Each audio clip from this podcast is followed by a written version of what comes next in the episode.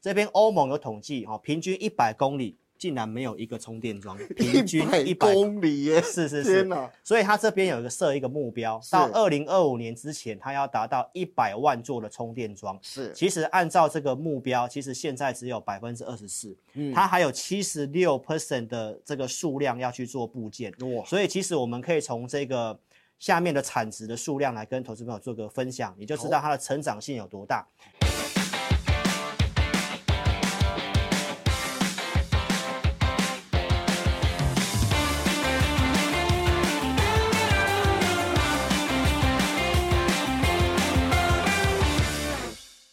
收看《赢家大亨》，我是大 Q 哥。今天现场为您邀请到的来宾是国际财经专家、资深分析师陈志林老师。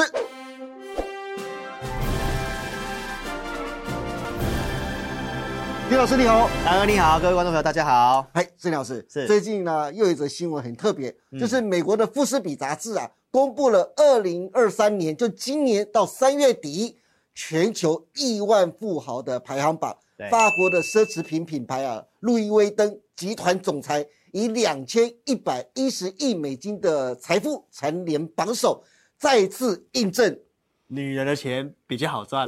这不是比较好赚，是最好赚。对，特斯拉执行长马斯克个人的财富却降到一千八百亿美金，落居第二。但这似乎并没有降低马斯克的野心啊。特斯拉最近宣布，美国全车系再次调降售价，其中 Model S 跟 Model X 平均降价五千块美金，也就是相当于台币十五点二万。这已经是特斯拉今年在美国第三次的降价。马斯克的回应也非常特别，他说：“因为现在很多人都没钱，很多人都有需求，但负担不起，因此才要降价，满足那些想买特斯拉的电动车的人。”哎，不过郑老师，我就有个疑问啊，是为什么特斯拉从去年开始啊，不管在中国、在美国都拼命降价，积极的打价格战呢？到底是目的是为了什么？那我们从商业的一个竞争角度来跟投资朋友分享一下，为什么马斯克这么做哈？好其实整个全球的电动车最大的市场哈，就是在中国。对那这个特斯拉它在中国所受到的竞争呢，我们从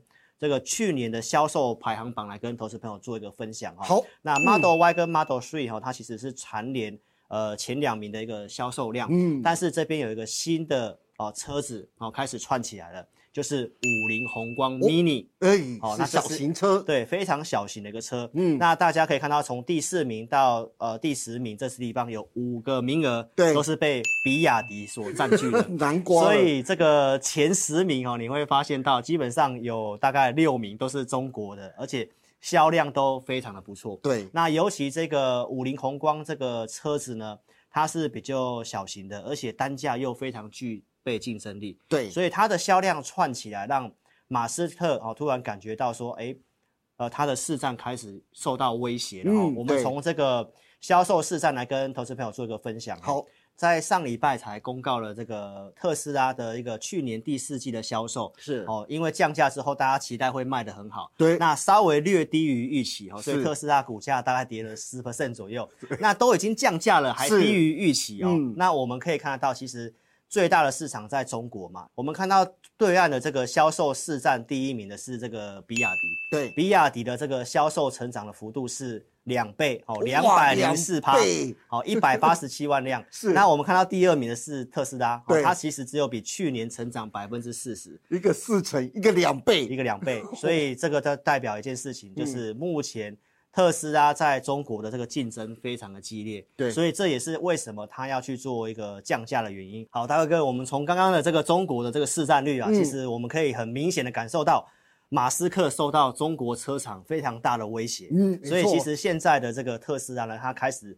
求新求变，哦，嗯开始要去打一些不同的市场，是就像它的这个电动皮卡，哦，设计了五年，在去年也开始要做交车了。对，听说对岸的比亚迪就是在电动皮卡的这个部分，其实做的真的不怎么样，也卖不太出去。对所以只要是别人弱点哦，那这个特斯拉当然掌握住，就是要尽快从这方面去做个超车。对，那刚刚我们也看到这个销量突然窜上来到第三名的这个五菱宏光的小型车，是哦平价款，对大家也可以看得到，这次特斯拉它也要发表一个叫做 Model Q 哦，哦比较 Q 版小型的车子，是。听说它的定价不到八十万台币，哎，不到八十万，哦，我听了我都很想买。哇塞，那都都比 Model C 还要便宜对啊，打趴一大堆车子，所以它也要从这方面去跟五菱宏光做竞争，是。同时也推出了两款的车子，嗯。一个是客货两用的一个箱型车，那另外就是这个电动巴士，是。像我们红海在这个台湾也要做电动巴士嘛，对，那其实电动巴士它也是一个市场，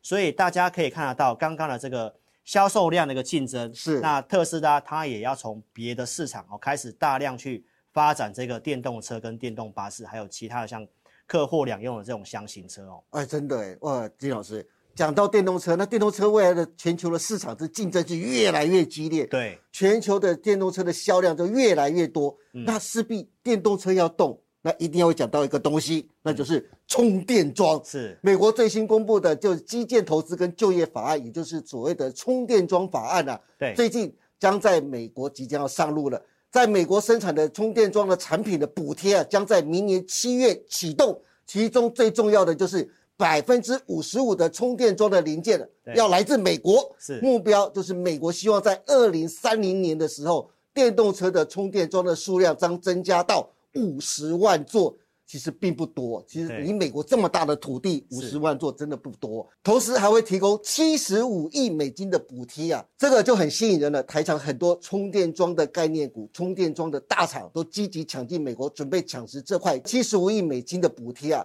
看到了美国积极发展电动车的充电桩啊，到台湾呢，哎，崔老师，是台湾是不是也该醒一醒，急起直追了啊？哦，不止台湾哦，其实连欧洲很多的国家哈、哦，是其实都要强力发展充电桩。其实我们刚刚谈的议题就是告诉大家，因为这个整个电动车开始做杀价竞争，对，它开始要扩很多的不同的市场，电动巴士啊，或用两用的这个箱型车啊，或者是现在特斯拉它带头要做平价款的。不到八十万的这个电动车，嗯它势必会让这整个电动车的销量会突然的大量增加。是，但是如果这个销量增加的话，没有充电桩不行啊。对，所以就像刚刚大哥哥提到这个美国，那我们其实来看一下欧洲，其实现在有这个叫做里程焦虑啊。是相信这个投资朋友，如果你有在开最早在开电动车的，都会有都会有这种感觉里。程焦虑，就很害怕自己的电动车没电了怎么对办？现在来讲还好，如果是在早两年前开的，就会有这种叫做里程焦虑哦。对，因为呢，其实你开出去，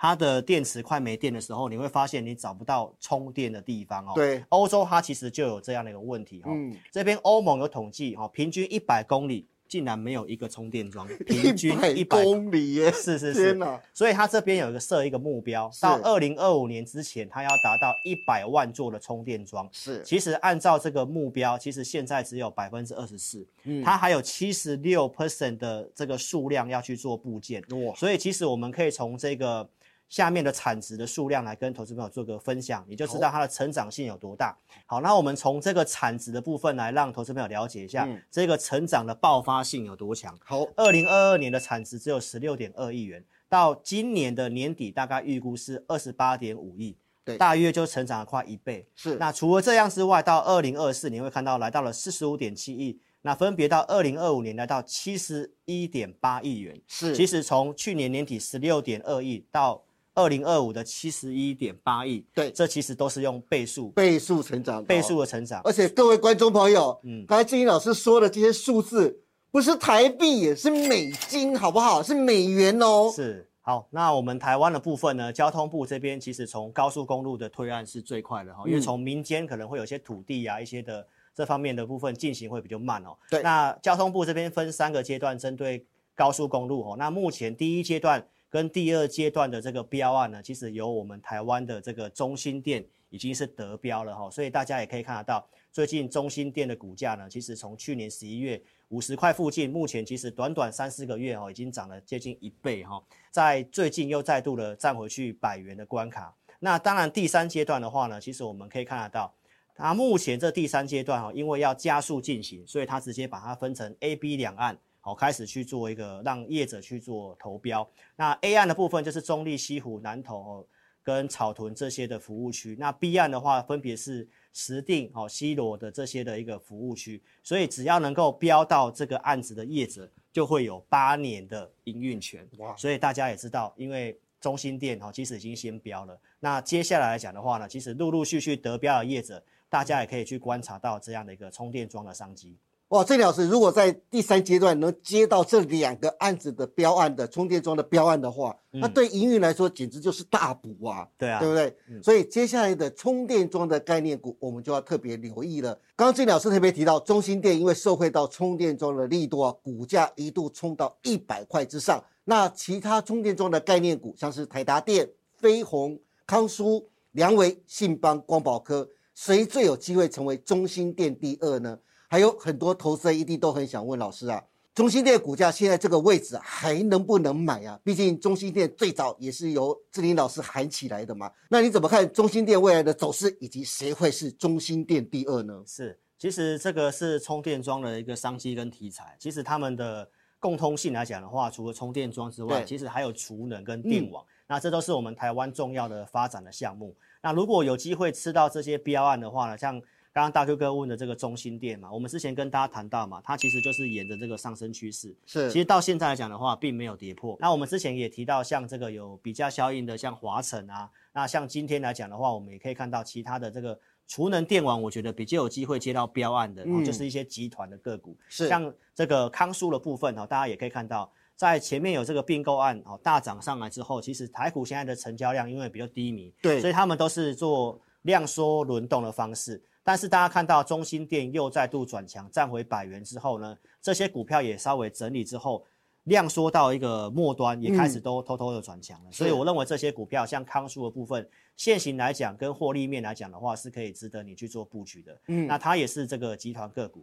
那再来就是我们讲的这个老朋友台达电，它也是龙头的，而且它不只是只有吃到。台湾的市场，它还是打国际杯的。对，那从这个股价现形来看的话呢，它现在也是在走一个量缩的三角收敛的一个整理。是，所以其实呢，这些的股票它都是慢慢的去做一个轮动的，而且都是在月季线之上。所以我认为在台达电跟康舒的部分哦，其实是比较有机会哦吃到这样的一个上期的个股。好的，今天非常感谢郑林老师跟我们分享这么多，从特斯拉将再推出三款新型电动车，再度引爆市场的话题。到为了解决电动车驾驶的里程焦虑，美国充电桩法案正式上路，以及台湾也积极从高速公路服务区着手抢建充电桩。可以看出，充电桩的概念股渴望成为今年最大黑马，而谁又将成为中心店第二呢？金老师提供了两档给大家参考，希望对大家的操作都能有所帮助。最后，如果大家想知道今年更详细且完整的行情规划，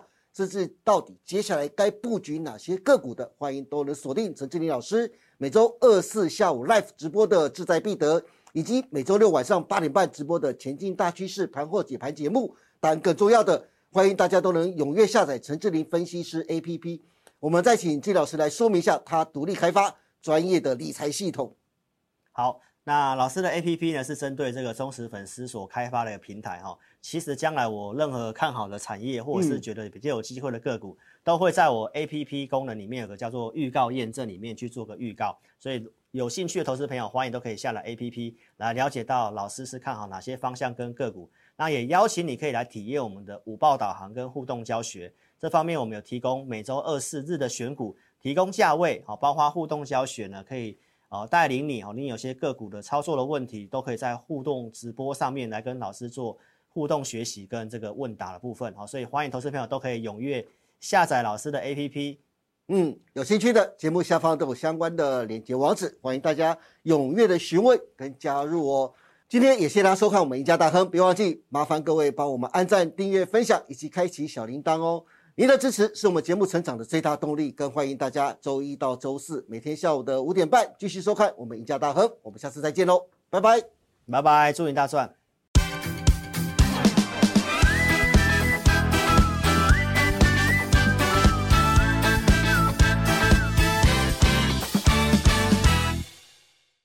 本公司所分析之个别有价证券，无不正当之财务利益关系。本节目资料仅供参考。观众朋友，请勿看节目跟单操作，应独立判断、审慎评估，并自负投资风险。